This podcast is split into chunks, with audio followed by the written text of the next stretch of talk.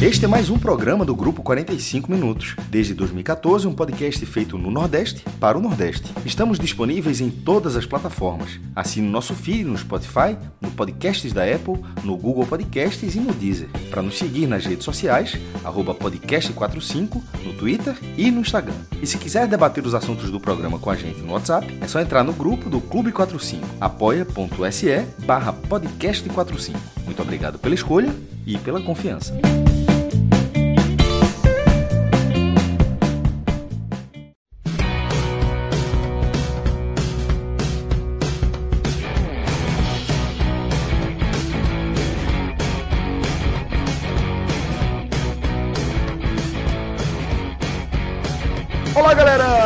Começando mais um Telecast, começando a edição especial aqui do Telecast, onde a gente vai começar a analisar as quartas de final da edição 2021 da Copa do Nordeste.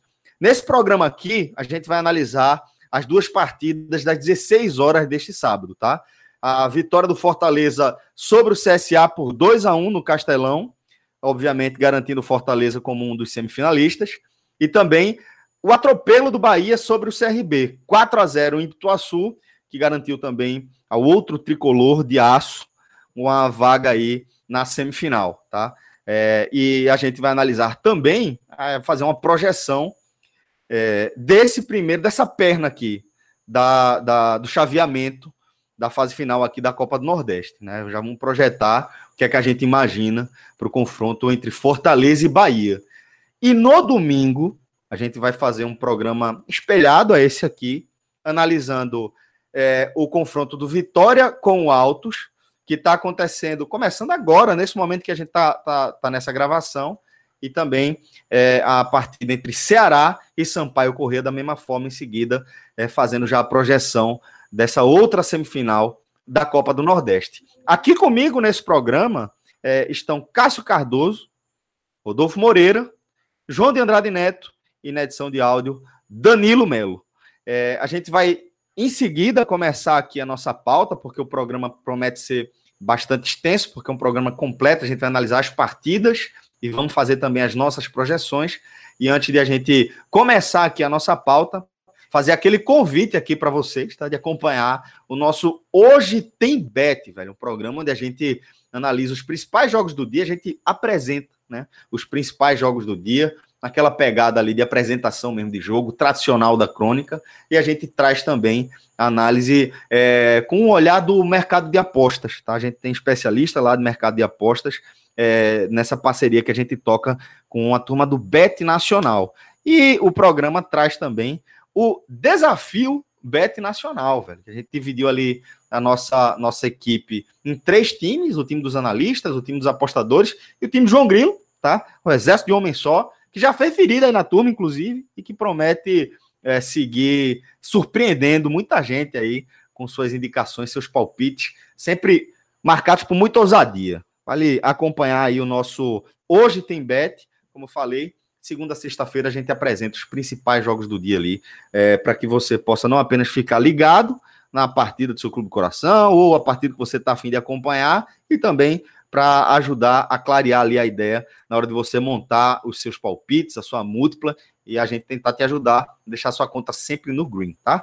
E aqui fica aquela dica para você que a gente está nessa é, é, ação de lançamento do nosso desafio Beto Nacional, tá? E aí a gente está com aquela campanha é, de, de dar um crédito aí de 10 reais para os 100 primeiros que criarem a conta lá no Bet Nacional. Você faz um depósito de 20 reais para ativar a sua conta e a partir desse momento a gente já faz o crédito de 10 reais para garantir que você já comece essa resenha aqui no saldo positivo, já começa ali no green, você podendo, a dica é essa, você vai apostando ali dentro da sua margem de lucro, é sempre importante isso aí, aí vai trabalhando de forma que você é, possa manter ali a sua, sua resenha, seu entretenimento, é, com responsabilidade, sempre de olho aí na saúde orçamentária, tá bom? Importante sempre destacar isso aí. Ah, e antes que eu esqueça, nosso código para você aproveitar essa campanha aí de ativação, tá? É o Hoje Tem Bet. Tudo junto e tudo com letras maiúsculas, tá bom? betnacional.com, nosso código Hoje Tem Bet. Agora sim, vamos começar a falar aqui é, desse sábado de quartas de final da Copa do Nordeste. A gente vai começar pelo atropelo que a gente viu em Pituaçu. O Bahia venceu o CRB por 4 a 0 no encontro entre os técnicos pernambucanos Dado Cavalcante, pelo time de Salvador, e Roberto Fernandes, pelo time de Maceió. É, deu Dado Cavalcante com alguma tranquilidade e com direito. É, enfim, a mais uma daquelas de Roberto, né? Invenção ali de escalação, com direito a, a mandar. Engraçado, né, João? A gente chegou a comentar isso no programa de sexta-feira, lembrando que Roberto já tinha feito uma pataquada dessa, né? De mandar uma escalação diferente para campo, liberar uma escalação diferente. Algumas vir... vezes, algumas vezes. Pois fez é. isso na final de 2018, fez isso contra o Sport numa semifinal. Assim, é, ele quer surpreender, mas ele faz isso toda vez que já não surpreende mais ninguém também. Assim, é um pois negócio é. absurdo. É uma Roberto Fernandes, é, já falei, eu gosto dele, acho um bom treinador, mas ele se perde nas besteiras. E mais, mais uma vez, né? Leva um quatro. Detalhe, não vai aprender. Quando tiver um próximo jogo. Na final, do, na final do Campeonato Alagoano, se ele chegar na final contra o CSA, ele vai mudar uma, uma escalação, vai mudar outra equipe, vai mudar. Ele, ele assim, isso é Roberto Fernandes. Pro bem ou pro mal. Ele vem, ele vem com esse pacote, né, João? Tá certo, perfeito. É, mas vamos chamar aqui também Cássio Cardoso para trazer a visão dele sobre esse jogo. Mas eu queria até que você fizesse também um comentário, se você achar pertinente sobre isso aí, Cardoso, porque no fim das contas, quem agradeceu foi o Bahia, né? Pois é, Celso. Abraço para você, João, o Rodolfo. Um abraço para o Danilo. É, o Bahia agradeceu, né? É, lógico que eu não vou atribuir à escalação do CRB o que aconteceu em Pituaçu, mas é, ficou claro pelo início e transcorrer do jogo, e eu vou falar o início porque para mim ele foi fundamental para que o jogo tivesse a história que teve, é, para o CRB não, não ser capaz sequer de incomodar o Bahia, né? A gente viu umas quartas de final de Copa do Nordeste, talvez uma das mais tranquilas que o Bahia teve a oportunidade de jogar. O Bahia que jamais foi eliminado nessa fase da competição, mas que enfrentou um CRB que só tinha perdido um jogo na temporada. O CRB só perdeu para Fortaleza na estreia da Copa do Nordeste por 1 a 0 no Castelão. Ou seja, um resultado normal. O Bahia perdeu do Fortaleza no Castelão. Então, é, não dá para tratar o CRB olhando, ah, o jogo é em Salvador, eu acho que fez diferença, e vamos falar disso também. O CRB tem empatado com Altos ali na última rodada da primeira fase. Causou um dano à equipe alagoana, porque o Bahia em Pituaçu está se encontrando. Né? O Bahia dentro de casa está se encontrando. Lógico que a gente ainda precisa buscar um, um, adversário de um nível mais qualificado, porque sempre que, que os resultados vão aparecendo, a gente fica é, com a pulga atrás da orelha até que ponto o resultado é fruto de um alto nível de desempenho, até que ponto é fruto de um adversário que não consegue jogar. Essa, essa diferença, ela sempre vai, vai sendo colocada, é, essa dúvida, até que se encontre um, um chamado jogo ótimo, né?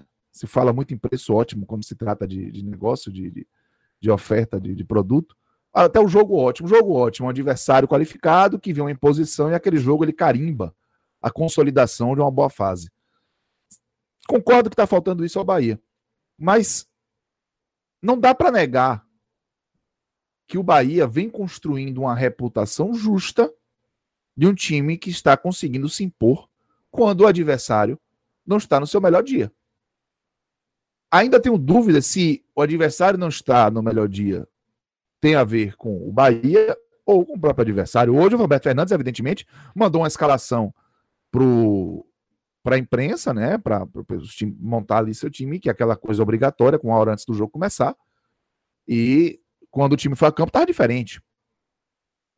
É, inclusive deixou o time mais, mais comportado. Mas foi um CRB que, quando a bola rolou, apesar de ter a bola, teve sérias dificuldades para marcar no meio-campo não conseguiu acompanhar a dinâmica do Bahia. O Bahia, mesmo demorando um pouquinho para engrenar, para incomodar efetivamente a defesa do CRB, foi um time que não tomou susto. Não foi um, não sofreu. Repito, apesar do CRB ter tentado ocupar o campo de ataque logo no início. E aí, com muita naturalidade, foi construindo o, o placar. Aos 14 minutos fez o gol com o Matheus Bahia, mas foi uma bola que foi sendo trabalhada, sem muita resistência é, desde o meio-campo, uma evolução rápida que chegou nos pés do Rossi. Cruzamento, o Rodriguinho furou, né? Aí teve torcedor fazendo resenha na, na rede social dizendo que o Rodriguinho é tão gênio que deu um passe de calcanhar quando ninguém esperava ali. Na verdade, ele furou, a bola bateu na outra perna e sobrou para o Matheus Bahia. E ele chutou e fez 1 a 0 E quando eu atribuí lá naquele iníciozinho do comentário que o início ruim do CRB ele foi decisivo para a história do jogo, tem, passa muito por isso.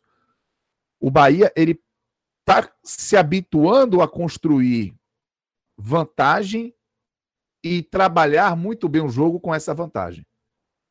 Isso aconteceu em todas as goleadas que o Bahia aplicou na temporada. Sabe amassar, né? Sabe. Continua ali, imprimindo o ritmo, deixando o adversário atordoado e tá lá em cima, em cima o tempo todo. E sendo muito incisivo, né? Por mais que ele ainda permita que o adversário tente sair, o Bahia é muito agressivo quando recupera a bola. E essa agressividade tá dando resultado. O Bahia só não conseguiu fazer isso contra o ABC. Mas o ABC foi 2 a 1 de virada, mas podia ter sido mais. Primeiro tempo vai perder um caminhão de oportunidade. O jogo teve uma dinâmica parecida. Só que o ABC fez 1 a 0, o Bahia só foi empatar o jogo e virar no segundo tempo. Aí a situação realmente ficou mais complicada. Mas é um é, é um formato que o Bahia está tá, tá, tá aprendendo a fazer que está dando certo. O Bahia fez isso com o esporte, fez isso com o Altos, fez isso com o Manaus. O Manaus é um time chato é organizado. Manaus goleou na sua fa primeira fase de Copa do Brasil. Mas contra o Bahia, o Bahia fez um gol muito cedo e não deu chance. Isso aconteceu contra o Altos. O Bahia pressionou o esporte desde o início, chutou contra o esporte desde cedo, mas só foi fazer o gol lá para os 20 do, segundo, do primeiro tempo. E hoje, contra o CRB, o Bahia, até que não começou dando tanto calor, mas logo que fez o gol, que, que, que apertou, fez o gol, e aí, com muita tranquilidade, foi criando as oportunidades. O Bahia botou bola na trave com o Gilberto, o Bahia teve bola que o goleiro, é, o Diogo falhou, ela ficou pererecando.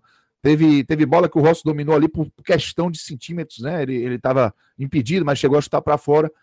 E foi, foi com um roteiro muito parecido de um time que tem uma aparente até exposição no meio-campo, pela composição com Daniel, com Tassiano e, e Patrick, é, e à frente com Rossi, Rodriguinho e Gilberto, mas que na verdade tem uma fluidez muito boa nessa fase ofensiva. O Tassiano ele consegue é, facilitar a criação de espaços, ele pisa muito na área. Então, imagine que o Bahia já tinha ganho em incremento de, de força ofensiva com a presença de Rodriguinho ao lado do Gilberto. Aí o Gilberto fica muito à vontade para sair da área, para circular na construção do jogo. E agora com o Tassiano, em muitas oportunidades, o que vimos, por exemplo, o lance do primeiro gol, quem fechou Dois atletas do Bahia fecharam na bola do Rossi. Um era o Tassiano, outro o Rodriguinho, não foi o Gilberto. E aí a sobra do Matheus Bahia fez o gol. O segundo gol, quem subiu com o Gilberto foi o Tassiano, que acabou cabeceando e fazendo o segundo gol. Várias vezes está acontecendo. Os jogadores do Bahia, quando botam a bola na área, é porque sabem que tem pelo menos dois jogadores lá e não é necessariamente o Gilberto um deles. Isso é alternativa. Isso você cria dificuldade para o sistema defensivo adversário. E o Tassiano está facilitando muito esse movimento do Bahia. O Daniel, ele está é, crescendo num formato muito parecido com aquele que, vou usar essa expressão, pode usar, que o consagrou no Fluminense. Ele não é o cara que vai criar, ele não é responsável pela criação, mas ele é o cara do penúltimo passe, com muita frequência. Ele consegue fazer a bola sair de trás, ele perde a necessidade do protagonismo, mas ele não deixa de ser importante ele aparentemente o Daniel ele se, ele se dá muito bem com a descrição, mas isso não significa que é um jogo desprezível, não. Vejo o Daniel com muita importância nessa, nessa impressão, nessa percepção de fluidez do ataque do Bahia, a partir da participação dele no início das jogadas. E às vezes até no, na, na, reta final, mas principalmente no início. Então, o Patrick foi muito bem. Então, o Bahia construiu esse 2 a 0 no primeiro tempo com muita tranquilidade. Foi assim, assustador. E para mim, o primeiro gol associado ao início ruim do CRB foi, foi, foram fatores decisivos para isso. Para a tranquilidade do Bahia, para o desarranjo absoluto do CRB, um time que conseguiu competir na maioria das vezes é, em outros jogos, mas que hoje foi uma presa muito fácil para o Bahia. Foi um adversário que não incomodou efetivamente um outro chute fora da área, mas assim, uma finalização de dentro da área, com perigo, para a meta do Bahia, não teve. E aí, lógico a gente tem que atribuir a Douglas, ou melhor, a Germán Conte e a Luiz Otávio, um, um, incremento, principalmente na jogada aérea, do miolo de zaga do Bahia. Jogada aérea do Bahia melhorou bastante na fase defensiva também. Tanto que o CRB, que tem boa jogada aérea ofensiva, não conseguiu finalizar. E o Bahia com essa formação repetida, né? A terceira vez seguida que ela é repetida, o jogo do Manaus, do ABC e do CRB, os três em casa. O Bahia conseguiu é, impor esse jogo, fazer o 2 a 0 O segundo tempo, com muita naturalidade, chegou ao terceiro ou quarto, e o Gilberto chegou a sete gols na Copa do Nordeste, artilheiro, o Della Torre foi eliminado hoje, estava com seis, então não vai chegar. Então o Gilberto tem uma chance muito boa de se consagrar artilheiro da Copa do Nordeste, claro que vai precisar ainda avaliar os adversários e, e, e os próprios a possibilidade dos jogos do Bahia, o Bahia pode fazer só mais um jogo, né? Que é contra o Fortaleza. Mas o Gilberto fez o terceiro, o Rossi fez o quarto com facilidade e o Bahia não fez mais porque o Bahia tirou o pé. O Dado Cavalcante, de forma muito inteligente, começou a trocar jogadores que poderiam tomar cartão, jogadores que poderiam se desgastar. O Nino Paraíba pelo João Pedro. O João Pedro precisa de ritmo, o Nino precisa descansar. Ele colocou o Galdesani no lugar do Daniel, dá uma força defensiva no meio-campo do Bahia, tira o Daniel também para descansar, dá ritmo ao Galdesani. Botou o Lucas Araújo, estreou no lugar do Patrick. O Patrick tinha cartão amarelo. Se tomasse outro, ficava fora. O Patrick é fundamental nesse time do Bahia. E até o Juninho Capixaba, que precisa ganhar confiança, precisa voltar a ser um jogador mais útil, entrou no lugar do Matheus Bahia, que foi muito bem no jogo. Então, o Galo Cavalcante se deu luxo numa quarta de final de rodar o elenco, se preocupando também, claro, com a Copa Sul-Americana que acontece na quarta-feira. O Bahia vai para o Uruguai jogar a Copa Sul-Americana, estreia. E, claro, o jogo de, de, semifinal contra o Fortaleza ainda vai se confirmar a data, mas eu imagino que aconteça no sábado, porque na terça seguinte tem Copa Sul-Americana de novo. Então, é, o Bahia foi muito, de forma muito orgânica, conquistou esse placar, essa goleada. Mais uma vez, com imposição, com jogo fluido, com jogo muito concentrado, um conjunto que funcionou. Com uma dúvida que fica muito clara para mim, eu já percebi que alguns torcedores interagiram em rede social também, sobre é, essa capacidade de ser competitivo com o meio-campo, que é mais, mais abertinho, né? Com o Patrick, com o Daniel, com o Tassiano. Será que o Bahia é capaz de jogar assim, por exemplo, contra o Fortaleza lá. Fortaleza vai ter um jogo mais físico, mais intenso. Nós vamos falar disso mais na frente. Mas essa dúvida, ela pode existir, porém, quando o formato de jogo é esse, que contra o CRB, contra o ABC, contra o Manaus, que são equipes que têm as suas qualidades, mas que têm, evidentemente, o um nível de qualidade inferior ao Bahia, e o jogo em Pituaçu, o Dalo Cavalcante está muito à vontade para mandar essa formação, porque vai estar tá dando resultado. O Bahia vem goleando e merecendo golear os adversários. E em jogos importantes. A Copa do Brasil contra o Manaus era um jogo eliminatório. O jogo contra o CRB hoje é um jogo eliminatório. E o Bahia venceu com absoluta autoridade. Então, é, não tem muito o que questionar do, do, resultado. Acho que o Roberto Fernandes ajudou é, com sua atrapalhação da escalação. Não acho que ele decidiu. Acho que, pelo que o Bahia jogou hoje, qualquer que fosse a formação do CRB, na forma que o CRB jogou, inclusive, o Bahia venceria o jogo, porque foi muito natural.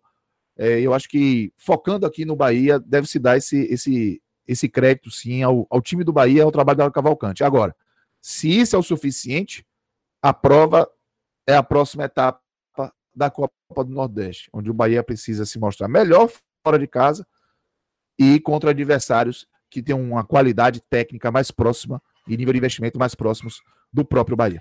Cardoso, companheiro, enquanto você vai separando, separando aí os destaques individuais tá, desse jogo pelo lado do Bahia, eu vou pedir para Rodolfo, Rodolfo Moreira, é, que inclusive, fazendo um parênteses aqui no nosso programa, lançou aí, iniciou né, uma, uma série de, de textos, de análises, que eu vou dizer para você, velho, tem muita gente que é profissional de futebol que paga, viu, para ter acesso a esse tipo de análise que Rodolfo fez.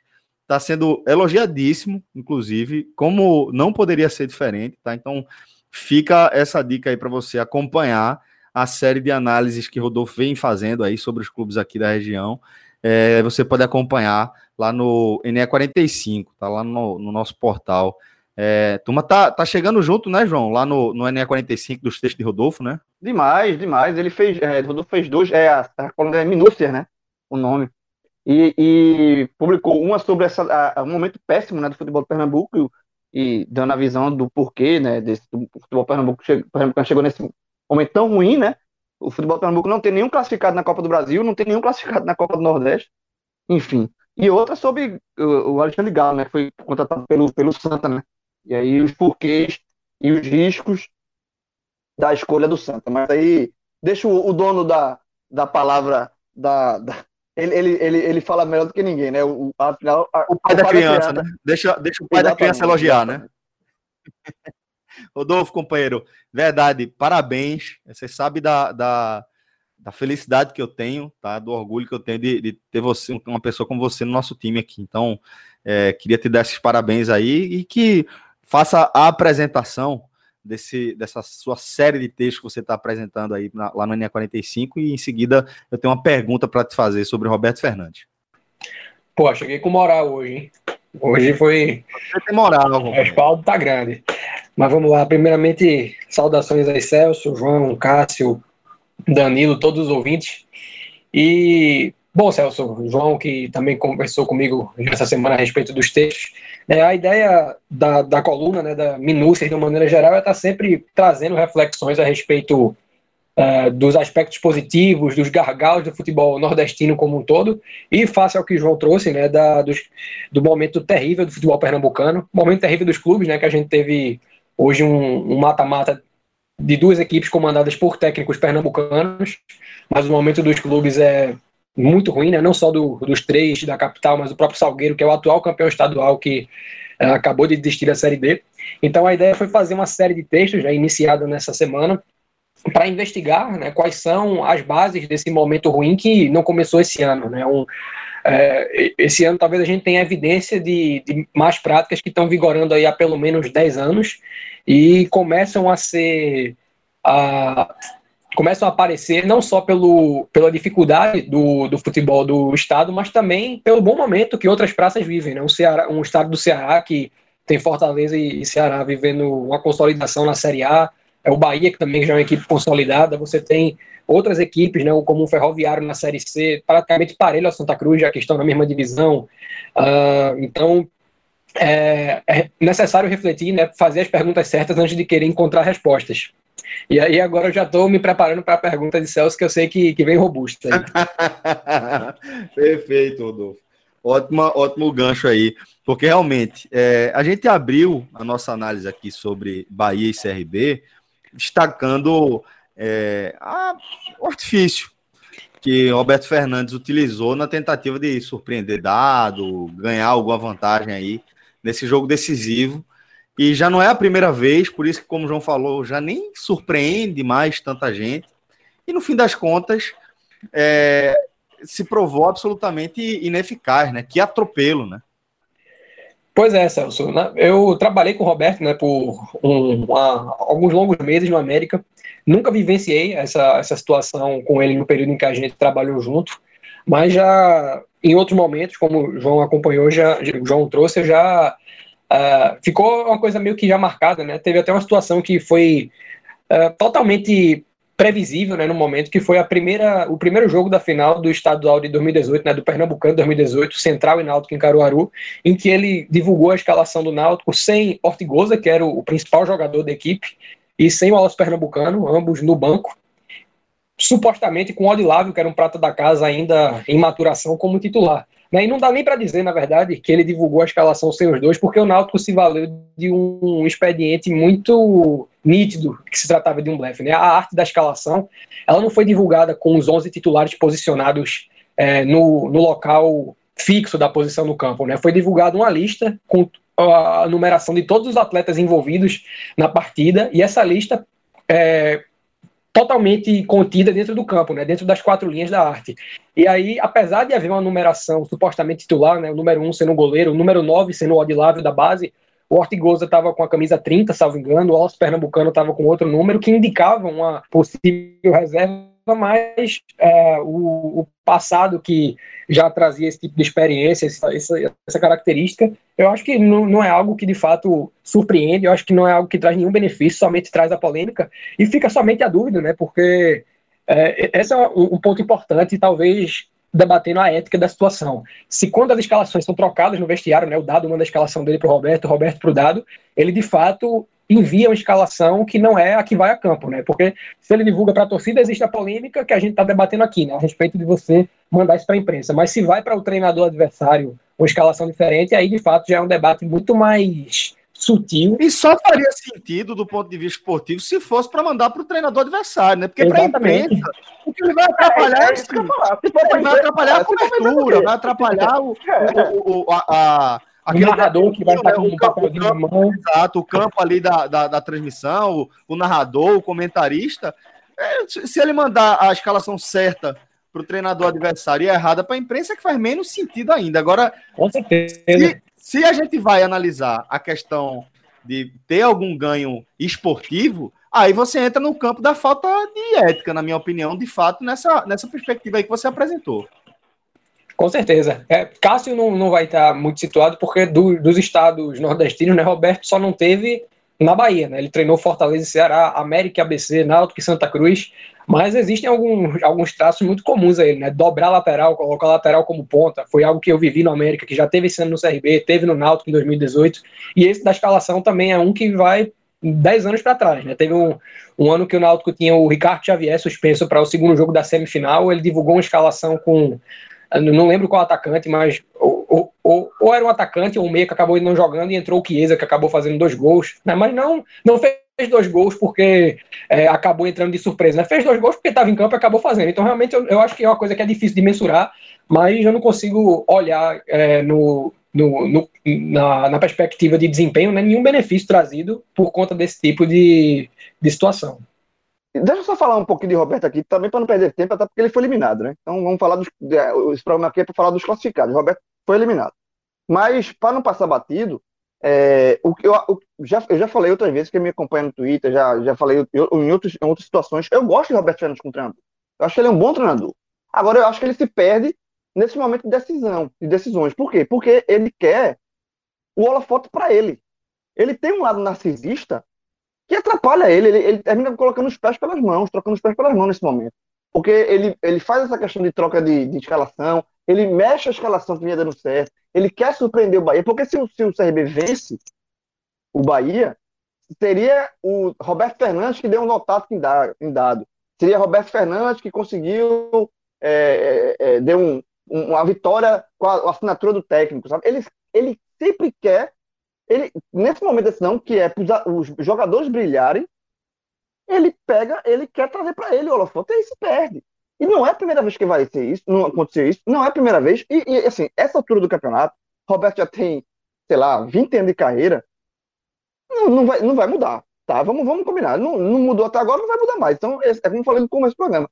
Quem contratar Roberto, contra, vai contratar sabendo, encontrando um pacote todo. É um bom treinador, mas tem esse lado complicado. Assim, eu acho, é, eu só lamento porque, na verdade, quem perde nesse caso hoje foi o, o CRB, mas eu concordo com o Cássio, eu acho que o Bahia é, já era favorito e venceria o, o CRB de forma. Podia ser um pouco mais difícil, mas a, a tendência é que vencesse, porque é mais time. Mas, enfim, eu acho que nesse caso aí o Roberto ele prejudica o CRB e prejudica de novo a sua, a sua própria trajetória como técnico.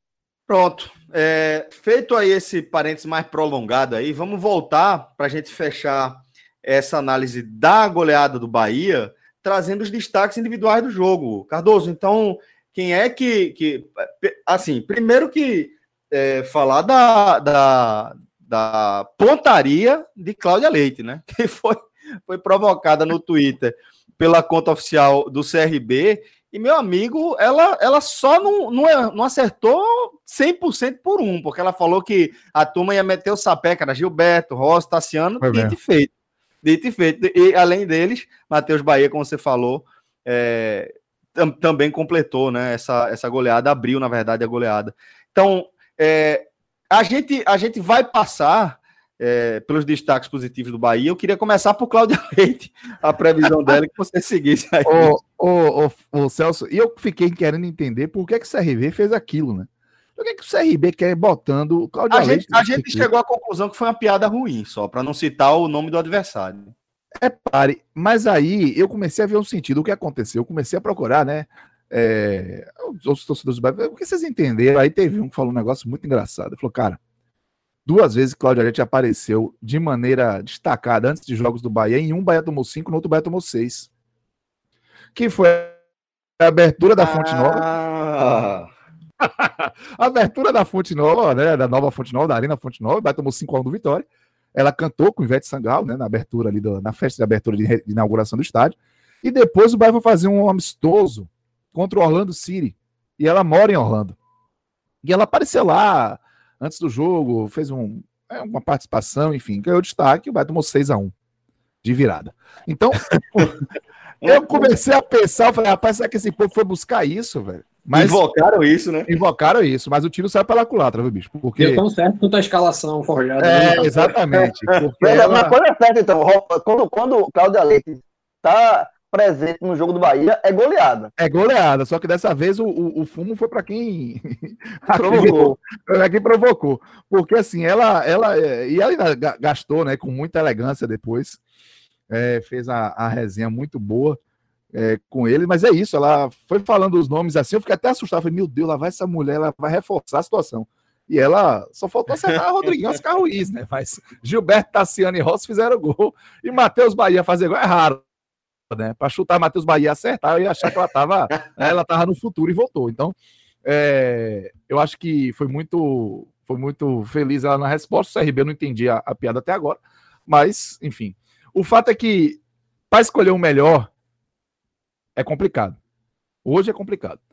Porque eu poderia citar o Gilberto, foi muito bem. Poderia citar o Tassiano, da Copa do Nordeste. da Copa do Nordeste. Né? Tassiano foi muito bem. Ex-gol. Participou ali da, da construções ofensivas.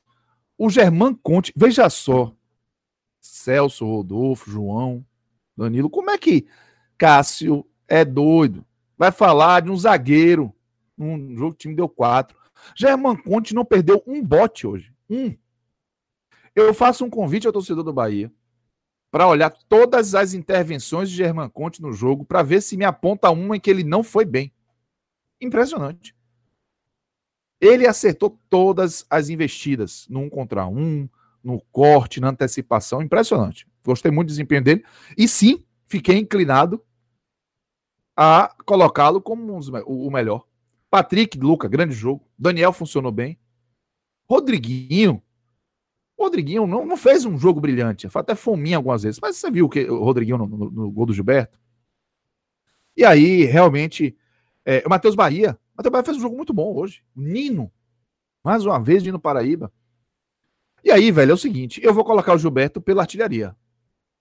Mas é um nível de, de complexidade muito grande e de risco de injustiça diante da qualidade de muitos desempenhos individuais. E aí também eu quero, claro, é, é, é, fora da regra do jogo, a gente já falou disso algumas vezes, mas eu quero pelo menos destacar que quando isso acontece, a gente deve sim dar mérito ao trabalho do técnico.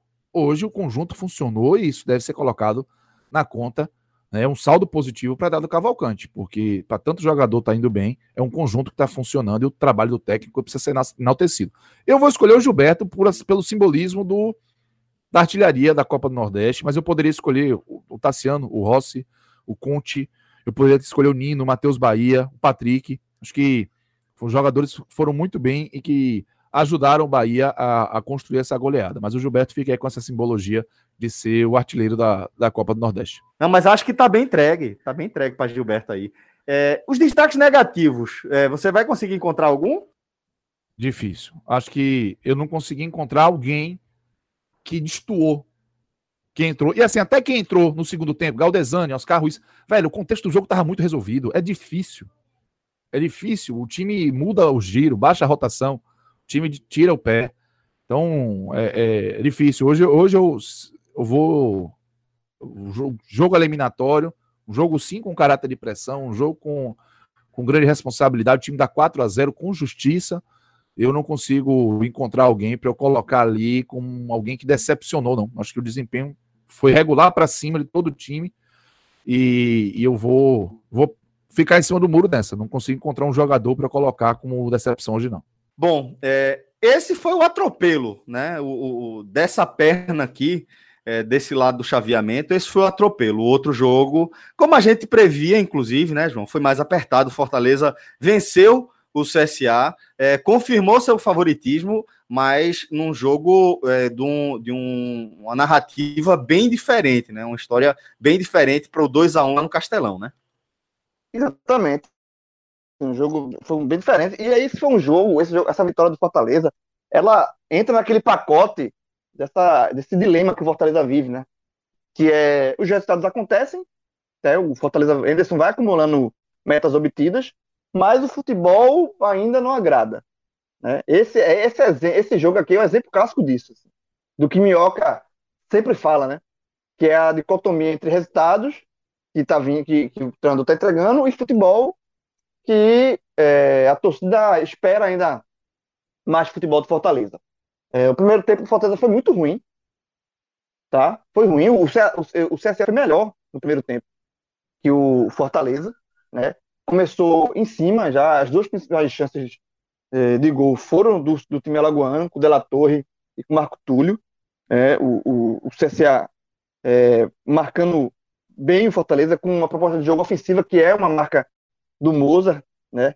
O Moza Santos ele não mudou a forma de jogar do CSA. É um time que tem essa proposta ofensiva, vem num, numa queda de rendimento nas últimas, nas últimas partidas, né? Foi eliminado no meio de semana da, da Copa do Brasil e agora foi eliminado da Copa do Nordeste. Fica só o Alagoana aí. Mas é um time que tem qualidade. Você enxerga qualidade no CSA. É, precisa o Moza reencontrar, aliar é, essa qualidade com um resultado, né? Que é o inverso, que é, que é a chave inversa do Fortaleza.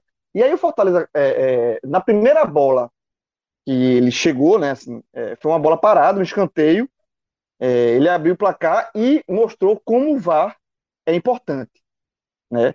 Foi 16 minutos, um escanteio, a bola desviada, o David faz o gol, na posição é legal, bem legal, o Bandeirinha dá o impedimento, né? O David comemora o gol e logo em seguida é, para. É, e aí é o lance de VAR, e o VAR mostra claramente que é, o jogador do Fortaleza estava em posição legal. Então, se não tivesse o VAR, ano passado, lembrando, na Copa do Nordeste só teve o VAR na final, né, entre Bahia e Ceará, e agora conseguiram o VAR para os jogos de a partir das quartas. E você vê como faz diferença, né?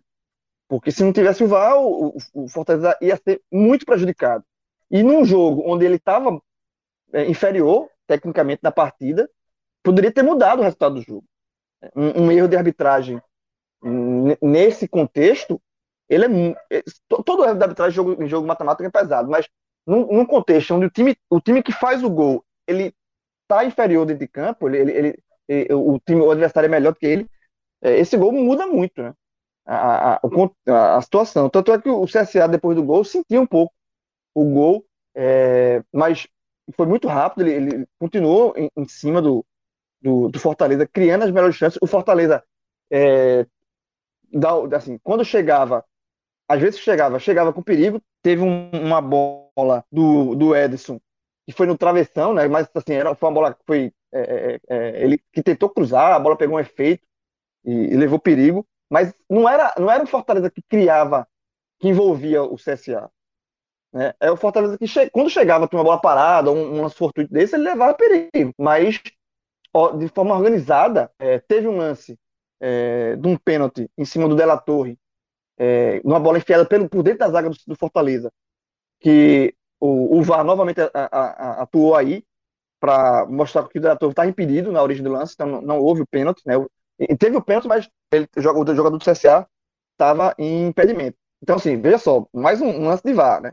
É, poderia ser um, uma, um, outro lance de prejudicial ao Fortaleza aí, mostrando a importância do VAR. Mas o CSA estava tão é, é, é, melhor no primeiro tempo, estava realmente tendo as, as, as, ocupando o campo de ataque, que o gol estava muito maduro e ele veio com o próprio Della Torre num outro pênalti, né, numa falha bizarra do Pikachu. Pikachu foi o pior em campo, muito mal o, jogador contratação do, do, Fortaleza, uma das principais contratações para a temporada, foi dominar uma bola meio displicente e, e, errou e terminou fazendo um pênalti grosseiro, tá? Pênalti grosseiro. E aí não tem, aí não precisa nem, precisa nem de vá, porque foi muito grosseiro o pênalti. E o Della Torre é, é, empatou o jogo, é, terminando o primeiro tempo 1 a 1 um resultado que, que ficou até de bom tamanho para o Fortaleza.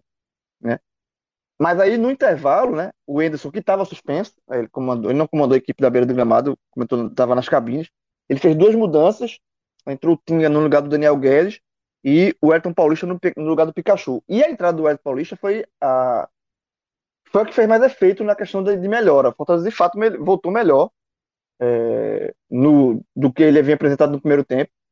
É, tornou o jogo mais equilibrado, né? É, o jogo ficou mais, mais aberto, mas o, o, Fortaleza finalmente conseguindo criar oportunidades, chances. O próprio Wellington Paulista perdeu uma chance é, muito clara no rebote, uma, uma, jogada bem trabalhada.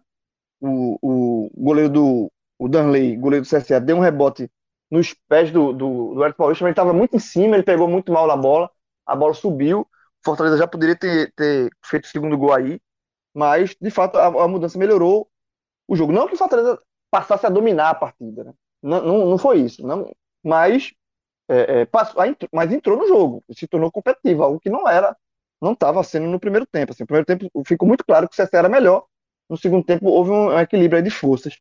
E aí o, o, o gol da classificação veio numa, numa, falta na jogada parada no gol do Bruno Melo, aparecendo como elemento surpresa na área e na falha do, da, da, defesa do CSA, que foi o ponto fraco né, do CSA, foi, foi a, a defesa. Né? Os, os, dois gols foram vacilos é, defensivos. Né? O primeiro, o David estava sozinho no rebote, né, na bola desviada, completamente livre na pequena área, sem marcação. E o Bruno Melo também apareceu como um elemento surpresa ali e, e, e fez de cabeça o segundo gol. E aí o CSA é, de fato, esse segundo gol o CSA sentiu. Foi, baqueou o segundo gol do, do Fortaleza.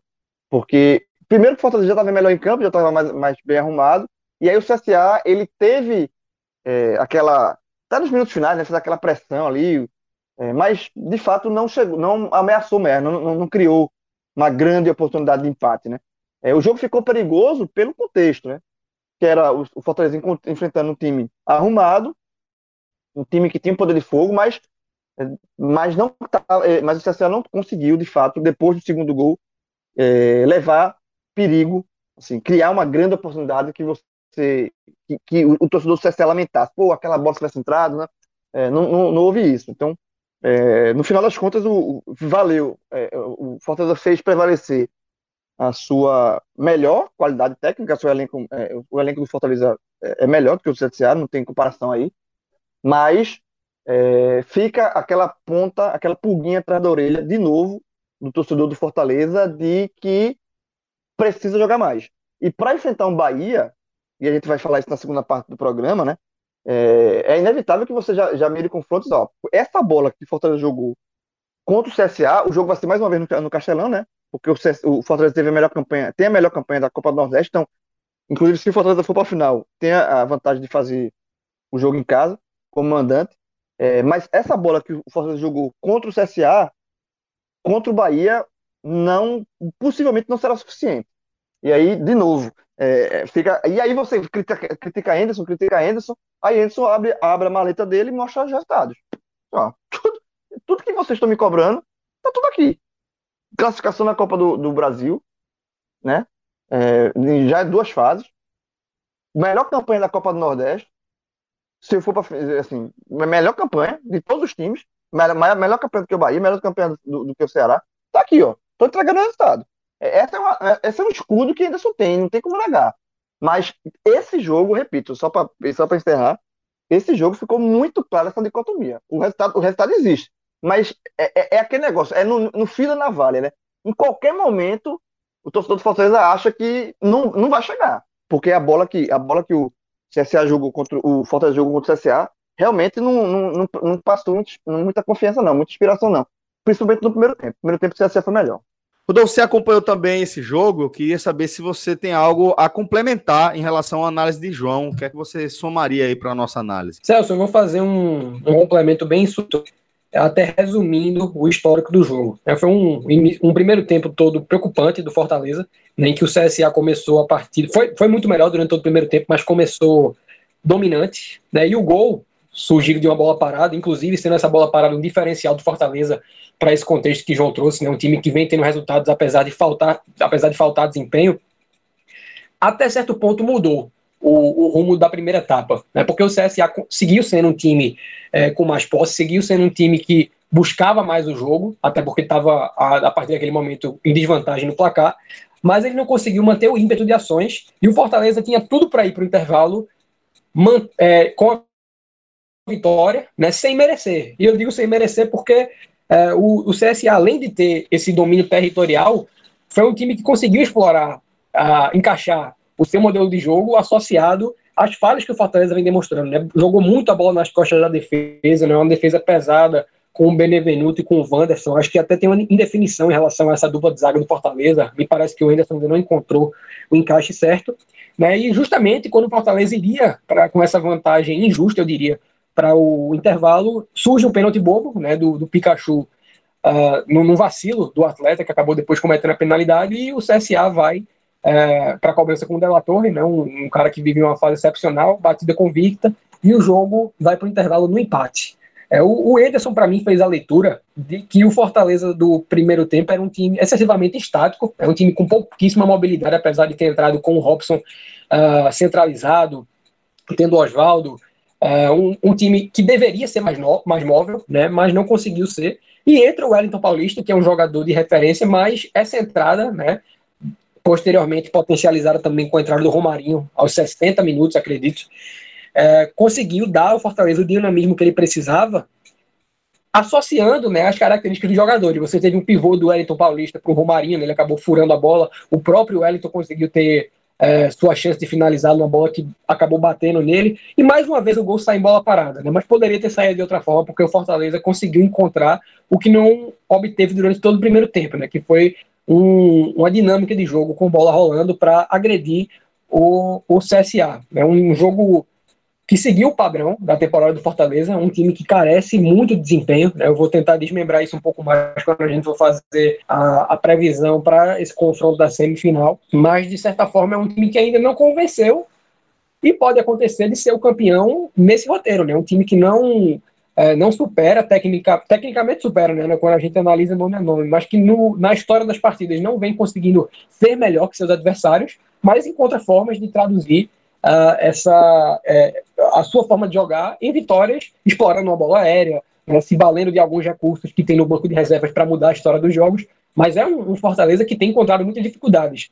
Uh, perdeu aquele jogo para o Santa Cruz, né, que uh, não tem, tem um time totalmente precário. Então há indícios preocupantes que o Fortaleza precisa atentar, porque essa classificação é, eu não vou dizer que ela não foi merecida, apesar do, do, do, Fortaleza ter feito um jogo ruim. Eu acho que o Fortaleza mereceu se classificar pela, pelo que conseguiu corrigir no segundo tempo, é, soube segurar o jogo também na reta final, mas foi uma classificação que, ao contrário do Bahia, que chega num momento de crescimento, que vai chegar num momento muito consolidado, é um time ainda cheio de incógnitas. É melhor você jogar com o Robson centralizado, que tem um, uma certa característica de falso 9, ou com o Wellington Paulista, que tem um, um, um repertório totalmente variado. Né? De repente você encaixando o Robson na ponta. Qual a dupla de zaga ideal para o Fortaleza? Né? O Felipe, que é um cara que auxilia na construção, não está fazendo falta. São, são muitas dúvidas que eu vejo hoje é, no, no meu imaginário, né? E o, o, meu não quer dizer muita coisa, mas me parece que no do Anderson também. Eu acho que ainda não há um. Não é nem um 11 consolidado do Fortaleza, né? não é nem a falta do time titular, mas ainda há diversas peças do time titular que não tem o lugar garantido não existe, né? O lugar garantido não existe no futebol, mas ainda não tem esse posto cravado. É um time ainda muito carente de definições. Bom, então vamos seguir aqui com os destaques individuais de Fortaleza. A gente vai se aprofundar um pouquinho mais é, na partida e na sequência, como o Rodolfo já, já lembrou aí, a gente vai mergulhar de fato na nossa projeção para o confronto da semifinal, tá? É, João, vamos amarrar aqui o que aconteceu é, nas quartas de final, portanto, nesse analisando aí, trazendo os destaques individuais da equipe de Anderson Moreira. Vamos, mas só antes disso aí, eu fiz questão, quando o Rodolfo estava falando, é, eu fui no Twitter do Fortaleza, né? A tweetada dizendo que se classificou, venceu, para ver a reação da torcida. Meu irmão, e é só cacete. o torcedor do Fortaleza, ele não tá, ele não entrou no Twitter para comemorar a classificação, não. Ele tá criticando a atuação do time. É muita crítica, velho. É só, só, só cacete. Mas vamos lá. É, do destaques positivos do, do Fortaleza, é, eu gostei do David, né, fez o gol, primeiro gol, participou é, bem da, da do, do, jogo como um todo, né, apesar de, e, além de, de, ter essa participação na área, eu acho que a entrada com o do Paulista, como eu já falei aqui, é, ajudou muito na mudança de postura do Fortaleza. Fortaleza não passou, não é que passou a ser dominante, dando aula de futebol, não, mas melhorou o futebol que vem apresentando no primeiro tempo. Porque o futebol do primeiro tempo era um futebol passivo de eliminação. Então o Ayrton Paulista também entra aqui nos meus destaques positivos. E eu vou botar o Bruno Melo porque pela presença diária do gol. Tá? O cara que faz, fez o gol que decidiu como um homem surpresa na área. Então, é, vou dar essa, esse mérito aqui para o Bruno Melo. E já emendando aqui dos negativos, é, o Pikachu é, foi bem, bem abaixo, é, fez um pênalti. O, Pikachu foi o pior em campo, não é que foi bem abaixo, foi o pior em campo, com sobras, tá? E o pênalti que ele fez foi horroroso.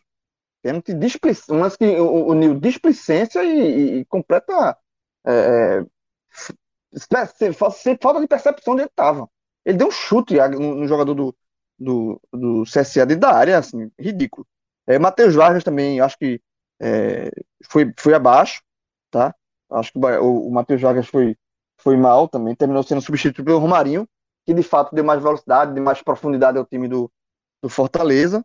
É, eu acho que fica por aí, tá? Eu acho que não. Que, que é, e tem essa questão da, da zaga que, que o Rodolfo também falou que é preciso é, melhorar essa, essa, essa, esse entendimento aí entre os zagueiros do Fortaleza. Então, o Fortaleza é um time que tem é, é, há muito, muito que, que se mexer ainda. Você nota que é um time que tem potencial, porque os jogadores podem render mais, mas falta o encaixe ainda, que eles não estão conseguindo.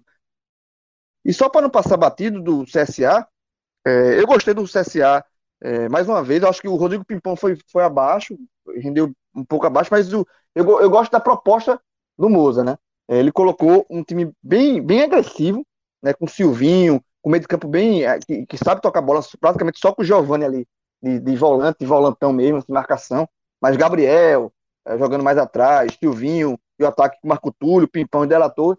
É, é, é assim, é, é, foi eliminado, mas eu acho que o CSA ele pode, pode montar um time com alguns reforços aqui para montar uma série, fazer uma série, uma série B competitiva. E repito, eu acho que dos clubes do Nordeste, talvez seja hoje ainda um clube, junto com o Vitória, né? Vitória vem crescendo muito, os dois que mais inspiram e confiança para fazer uma boa campanha na Série B. CSA e o Vitória. O CSA, apesar de acumular duas eliminações em uma semana que é bem chato. Bom, a gente vai seguir daqui a pouco com a nossa projeção para essa semifinal da Copa do Nordeste, essa primeira que está definida. Antes, galera, vou só lembrar que você, ouvinte do 45 Minutos, tem aquela condição exclusiva no nosso parceiro, n10esportes.com.br, velho. Porque qualquer dia do ano, você pode testar lá o nosso código podcast45 você vai receber 10% de desconto em qualquer compra que você fizer no site, inclusive na seção de outlet, que já conta ali com ótimos descontos, é, que vale a pena você sempre dar uma conferida, tá? Vou lembrar também, você pode é, comprar a coleção completa lá do, do seu Clube do Coração, inclusive os, os modelos que acabaram de ser lançados aí. É, torcedor do Ceará já pode dar uma, uma, olhada, que eu tenho certeza que o pessoal do N10 já está também em cima aí para receber esse material, já, já vale fuçar. E aí, lembrando, né? Sempre que está chegando coleção nova, a coleção antiga, você acaba encontrando preços promocionais. Utiliza lá o nosso código podcast45, você vai receber outros 10% de desconto. Além disso, lá na, na, no N10 você recebe frete grátis, você tem frete grátis para todo o Brasil, para compras a partir de 200 reais.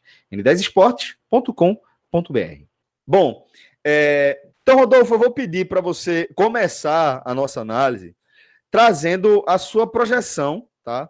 É, para essa partida, inclusive indicando o favorito. Mas eu queria também que você fizesse a leitura tá? de que jogo você está esperando para essa semifinal entre Fortaleza e Bahia. Celso, eu acho que a, a resposta está na ponta da minha língua. Eu espero que o torcedor do Fortaleza não se sinta desrespeitado. Mas eu enxergo um amplo favoritismo do Bahia, apesar de serem duas equipes de Série A, apesar do Fortaleza ter uma campanha superior, porque o Fortaleza tem sofrido contra equipes de divisões inferiores, né, contra equipes que estão tecnicamente abaixo, enquanto o Bahia vem conseguindo ser dominante, né, viveu uh, partidas oscilantes, até partidas ruins na temporada, mas eu enxergo esse favoritismo. O Bahia, para mim, está jogando um futebol que é muito mais rico nas compensações, né, tem o, a questão do Tassiano, que para mim, é, até o momento, é a melhor contratação feita no Nordeste na temporada, que já deu mais resultados, e vem conseguindo agregar muito ao jogo do Bahia. Isso também está agregando no crescimento do Daniel. E uh, quando a gente faz uma, uma análise muito mais global, eu diria que a gente está analisando não só a perspectiva desse jogo em si, mas a perspectiva para uma Série A. Né, porque o desempenho ele está muito atrelado a um campeonato de longo prazo, um campeonato de 38 rodadas. E o Bahia vai se mostrando uma equipe muito mais pronta para esse tipo de desafio do que o Fortaleza, que vai vivendo, ao meu ver, um, uma espécie de é, não vou dizer matar um leão por dia, porque o mascote do Fortaleza é um leão, mas vai apagando incêndios a cada semana, a cada jogo, né, como aconteceu hoje, apagando incêndio no primeiro tempo, é, durante o intervalo, e isso não é viável numa competição de longo prazo. Então, quando a gente faz a análise do jogo, existem motivos para a gente apontar o favoritismo do Bahia, né, o crescimento nos últimos jogos, a consolidação das peças, e quando a gente faz a leitura dos pontos do, do ponto forte do Fortaleza até aqui na temporada, que tem sido a bola parada, é um Bruno Melo que uh, é sempre decisivo nesse tipo de jogada e tem um, um, um talismã muito forte, o Wellington Paulista, o Robson é um cara que tem uma batida boa, a própria a zaga do Fortaleza, apesar das dificuldades, é uma zaga imponente nesse tipo de jogada. Ela pode ser um diferencial nesse jogo, mas como o Cássio pontuou, o Bahia cresceu muito nesse tipo de situação com a nova dupla de zaga, né? com o Luiz Otávio e com o Conte. Então, talvez o que haja de melhor no Fortaleza no momento seja justamente a principal virtude da nova defesa do Bahia. Enquanto ofensivamente o Bahia tem atributos no qual defensivamente o Fortaleza vem sofrendo, né, as bolas longas exploradas nas costas da zaga, compensações que confundem o sistema defensivo, né, a, o sistema de marcação, eu acredito uh, que a preponderância, né, pensando no, no, no futebol jogado, está tendendo totalmente para o Bahia. Agora, obviamente, cada jogo é um jogo, né? São duas equipes de Série A, o Fortaleza está longe de ser uma equipe desqualificada e pode haver uma surpresa. Mas eu vejo o Fortaleza chegando na partida como azarão. Cássio, é, então agora vamos focar mais na situação do Bahia. Primeiro, óbvio que eu quero saber se você concorda com esse amplo favoritismo que Rodolfo enxerga para o, o confronto. Mas um não de coração mesmo. Não, um, um, não, um não, é assim, tem um não de coração, evidentemente, que eu tenho que me respeitar enquanto torcedor. Ah, mas claro. falando sério, mas tem um não da análise. Eu vou explicar por quê. Certo, certo. Então vamos lá. É, vou pedir, vou pedir para você explicar a gente por quê. É, da seguinte forma. Primeiro, eu vou te perguntar qual seria esse ponto forte do Bahia para esse jogo? Onde é que o Bahia ameaça o Fortaleza para essa semifinal? Vamos lá, Celso. Eu acho que o Bahia ameaça o Fortaleza a partir do momento em que seu sistema ofensivo ele cresce com a chegada de reforços e seu miolo de zaga incrementa o seu jogo também a partir de reforços que estão funcionando. Luiz Otávio e German Conte deram uma boa resposta até aqui. E a jogada aérea, que era muito frágil do Bahia, defensiva, ela melhorou. E o sistema de criação de jogadas, a transição do Bahia, ela ficou muito melhor com a presença do Tassiano. O Tassiano, ele ajudou o Bahia a ganhar poder de fogo na frente. Lógico que eu lembro que o Bahia goleou Campinense e goleou o esporte é até o alto, sem o Tassiano. Mas com o Tassiano, a fluidez, independente da, da quantidade de gols, a fluidez, na minha opinião, ela melhorou. As alternativas também melhoraram. E aí, eu acho que isso pode criar mais problemas. O jogo do Bahia ficou mais físico, mais intenso, do meio para frente. Isso pode criar, sim, problemas para a equipe do Fortaleza. Eu não concordo com a, com a percepção do Rodolfo, porque apesar de sim entender que o Bahia está na crescente, que o Bahia incrementou seu jogo, eu não tenho ainda um parâmetro consistente do Bahia em jogos como esses que o Bahia vai fazer. Fora de casa, contra o adversário mais intenso, e tecnicamente mais próximo da sua capacidade, que é o Fortaleza. Hoje o Bahia tecnicamente está jogando mais que o Fortaleza, ok. Mas quando o Bahia jogou contra o Fortaleza e valia a classificação, né, é, antecipada para a segunda fase, o Bahia não foi superior ao Fortaleza. Aquele 2 a 1 ele aconteceu com justiça para a equipe comandada pelo Anderson Moreira, exibindo um Bahia que não teve força para é, pressionar o adversário quando o jogo ainda estava empatado. Quando o Fortaleza baixou sua linha, o Bahia ficou com a bola, o Bahia até criou uma outra oportunidade, teve bola na trave lá do, do próprio Luiz Otávio, mas e a, a, o momento que estava 1 a 1 que o Fortaleza estava no apetite para buscar o gol? O Fortaleza amassou o Bahia. O Fortaleza armou aquela arapuca de roubar a bola ali no, meio e sair rápido em velocidade e deitou. Né? Criou muitas chances no início do segundo tempo. Então, aquele jogo, associado ao jogo do do CSA, onde o Bahia também não conseguiu manter o giro alto, porque o adversário é mais qualificado, e quando baixou o, vírus, o giro sofreu. Detalhe que, na minha opinião, nesses dois jogos, a fragilidade do, do Douglas pesou. No caso do jogo contra o CSA, pesou do ponto de vista prático mesmo. O Bahia tomou os gols por conta da, das falhas dele.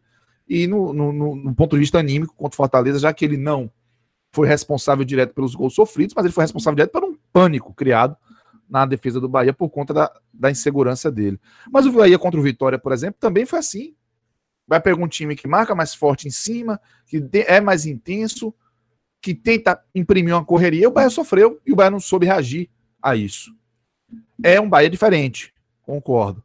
Mas qual o recorte que eu tenho dentro desse contexto em que o Bahia não foi bem? Se o Bahia tem sido muito bom dentro de casa, fora de casa não tem sido assim. Então eu não consigo ter conforto porque eu não tenho um parâmetro, eu não tenho substância para olhar o Bahia dentro de casa e achar que vai ser o mesmo fora, porque ele já mostrou que não foi o mesmo em algumas oportunidades.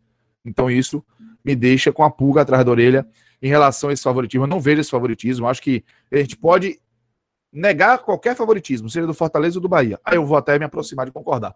Mas um favoritismo para o Bahia eu não enxergo. Porque o Bahia ainda não provou ter essa capacidade contra um adversário fisicamente mais forte e intenso como Fortaleza e fora de casa. Se isso acontecer, a percepção pode mudar para outros momentos.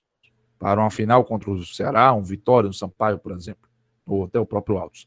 Mas é, para um, um, jogo de semifinal, hoje o Bahia chega com a confiança em dia, mas precisando mostrar essa capacidade que mostrou em casa, fora de casa e contra o adversário mais qualificado. Então eu não vejo esse favoritismo, apesar de reconhecer que o Bahia melhorou seu brilho de zaga, e melhorou sim a sua produção ofensiva, sua capacidade ofensiva, até inclusive com mais força, é, é, é pelo menos para construir no meio-campo. Certo, então vamos lá. Para amarrar aqui, é, vou, vou entender que você é, encara que o ponto forte do Bahia para esse confronto é o fato de ser um time que é, já vinha de um momento superior ao do Fortaleza sim. e que soma aí também a uma qualificação em basicamente todos os setores. Isso, né? isso. Vou excetuar ali o goleiro. É, mas que esse é o ponto fraco. Exato, pronto. Era isso que eu ia perguntar. O ponto fraco do Bahia é justamente é, Douglas, o momento de Douglas, é, de repente, isso é o que pode ser explorado pelo Fortaleza para esse, esse jogo? Aí eu não tenho. Aí eu não tenho nenhuma dúvida, viu, Celso? Porque é, ele, hoje, hoje o Douglas ele foi um, um personagem de pouquíssima relevância para o jogo, quando foi exigido até que ele não deixou uma insegurança, mas ele tem falhado de maneira recorrente já há algum tempo. E se não falhou hoje, a sensação que eu tenho é que pode falhar amanhã. É, infelizmente, essa é a percepção que eu tenho do Douglas. E aí, o jogo contra o Fortaleza, a exigência vai ser maior. O jogo contra o Fortaleza, a, o risco do dano de uma falha vai ser muito maior. E o jogo contra o Fortaleza lá, ele falhou pra caramba na última vez. Então, é, eu acho que isso coloca o, o Douglas como o ponto mais sensível do Bahia e mais frágil do Bahia para esse jogo. Um outro ponto frágil é o seguinte: o Bahia vai fazer um jogo na no Uruguai na quarta-feira. Fortaleza vai ter uma semana inteira para treinar. Hoje nós vimos um CRB que foi muito fragilizado contra o Bahia, que eu repito que eu dou muito crédito ao Bahia por isso, mas eu preciso lembrar que o CRB fez um jogo em Belém do Pará contra o Paysandu pela Copa do Brasil. Então, existe uma, é, um risco do ponto de vista de físico, de foco de concentração é, para o Bahia por conta dessa agenda mais pesada na próxima semana. Acho que esses são os dois riscos graves que tem o Bahia para essa semifinal contra o Fortaleza, onde eu não vejo o Bahia com o favoritismo que o, o querido Rodolfo enxergou. Beleza, então é, a gente está aqui meio que, que, nessa indefinição, mas acredito que João vai. É... Você é o meu termo, o meu termo aí, o meu termo. Porque, porque Rodolfo, Rodolfo colocou amplo favoritismo. Amplo, amplo, não acho não. E aí Cássio disse, não, viu favoritismo. Eu também acho que tem favoritismo. Então, eu vou chegar no meu termo certo. aí. Eu acho que o, eu acho que o Bahia é favorito. Eu acho que o Bahia tem mais time. Eu acho que o Bahia, com os reforços, o Carlos acabou de falar, é, os, os reforços melhoraram sensivelmente o Bahia, né? É, corrigiram os pontos, a sessão do goleiro que a gente acabou de falar, os, os pontos é, mais fracos do Bahia. O Bahia se tornou um time mais forte. Então eu, eu vejo. É, o jogo vai ser em, em, Fortaleza, mas sem público, então tira muito o, fator casa. Né? Então eu acho que o Bahia é favorito. Não é amplo favorito, mas eu acho que é um favorito de 60 a 40. Né? Como a gente gosta sempre de medir em percentual, né? É, e aí, falando do Fortaleza, eu acho que é o seguinte: o Fortaleza tem ao seu favor é, um time que na temporada só tem uma derrota, que foi aquela derrota para o Santa, né? Aquela derrota completamente fora da curva, aquela derrota ali que foi de fato um acidente, um raio, né? Porque não faz sentido aquela derrota ali, tanto olhando pelo, pelo Fortaleza e principalmente olhando pelo Santa Cruz. Então, foi a última derrota, da, a única derrota da, da temporada do, do, Fortaleza. Então, é, confiança existe, né? É aquele negócio, o, o, o torcedor, ele pode desconfiar, pode achar que, que, que o Fortaleza, o futebol não é suficiente ainda, mas o elenco, ele se blinda. É aquele negócio, é, passa, é, é vitória chama vitória. É resultado.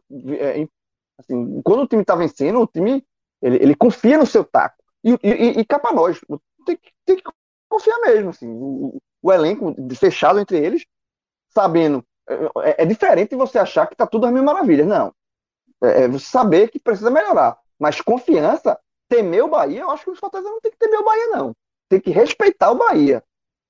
Tem que respeitar o Bahia, é, é, é, ver onde pode anular o Bahia, mas, cara, ó, vamos, vamos vencer, vamos, a gente tem condições de vencer. Já venceu, inclusive. Não faz muito tempo. O jogo também foi no Castelão. Venceu por 2 a 1 um. Então, acho que é, de positivo tem isso, e tem esse ponto que o Cássio acabou de trazer, que é uma semana livre de treinamento, né? Descanso, de preparação. É uma, é uma semana que Fortaleza, que Anderson vai ter é, inteira de preparação, visando única e exclusivamente o jogo do Bahia, a semifinal da Copa do Nordeste, enquanto o Bahia vai ter uma semana de atenções divididas é, e uma viagem desgastante, né? Você vai para o Uruguai, estreia na Copa Sul-Americana na quarta-feira contra o, o Montevideo é, City, né? O time uruguaio, né? E depois você volta direto de Montevidéu para. É, vai direto para Fortaleza. Então, o, o, o, toda a logística do Bahia, ela, ela é de viagem essa semana. O Bahia já viaja, se não me engano, já na, já na segunda-feira. Então, é, é, é, é uma, vai ser uma semana bem puxada em termos de, de, de comprometimento físico do, do Bahia, enquanto o Fortaleza vai estar descansando, é, é, é, visando só esse jogo. Então, é um ganho. Você nem se, o Fortaleza nem, nem se mexe.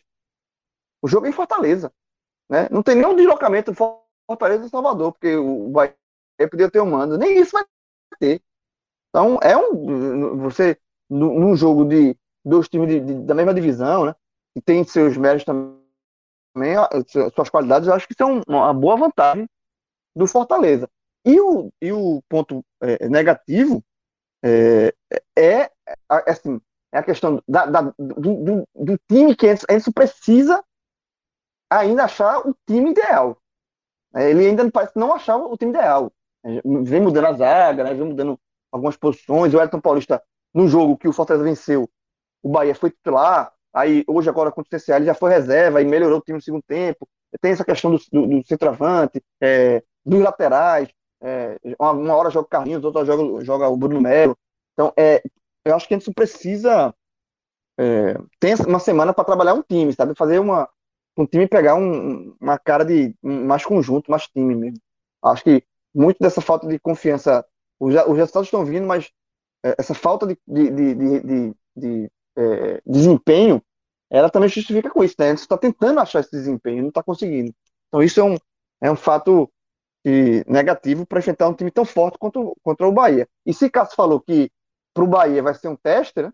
Desses novos respostas, desse novo, desse novo Bahia aí com reforçado, o Fortaleza vai ser também um grande teste. Né? De um time que está entregando resultado sem convencer, e repito o que eu já falei nesse programa: para tirar o Bahia, para vencer o Bahia, para eliminar o Bahia da, de chegar na final, o Fortaleza vai ter que jogar mais bola do que vem jogando. O, o futebol que vem sendo suficiente, pra, que foi suficiente para eliminar o CSA, que foi suficiente para eliminar o Caxias na Copa do Brasil, que foi suficiente para eliminar o Ipiranga na Copa do Brasil na segunda fase, né? E, esse, esse futebol nota 6, 6,5 a 7, que é uma semifinal da Copa do Nordeste. Então acho que o, Bahia, o Fortaleza vai ter que sair do, do futebol nota 6,5 para um futebol nota 8. Né? Futebol 8,5. Então, é, é, isso requer evolução. Não sei se Anderson vai conseguir essa evolução em uma semana de trabalho. Mas, enfim, acho que estão na mesa aí. E esse desgaste do Bahia, talvez, se o Bahia sentir muito essa viagem, esse desgaste, talvez o, o, esse futebol ainda burocrático, digamos assim, sem convencer do Fortaleza, seja, seja suficiente. Mas é um limite, aí vai no limite. Vai muito no limite, é, é contar muito com o desgaste do adversário. Né? Bola por bola, se bola por bola, o Fortaleza vai ter que jogar mais, mais futebol do que vem jogando até agora para chegar na, na final e tentar o bicampeonato da, da Copa do Nordeste. Beleza, então, João. Obrigado também a Cássio, valeu, Rodolfo, valeu, Danilo, e obrigado também a você por sua audiência. A gente vai ficando por aqui, você segue acompanhando o nosso feed, também acompanhando a nossa cobertura no portal INE 45. Forte abraço, galera, até a próxima, valeu, tchau, tchau.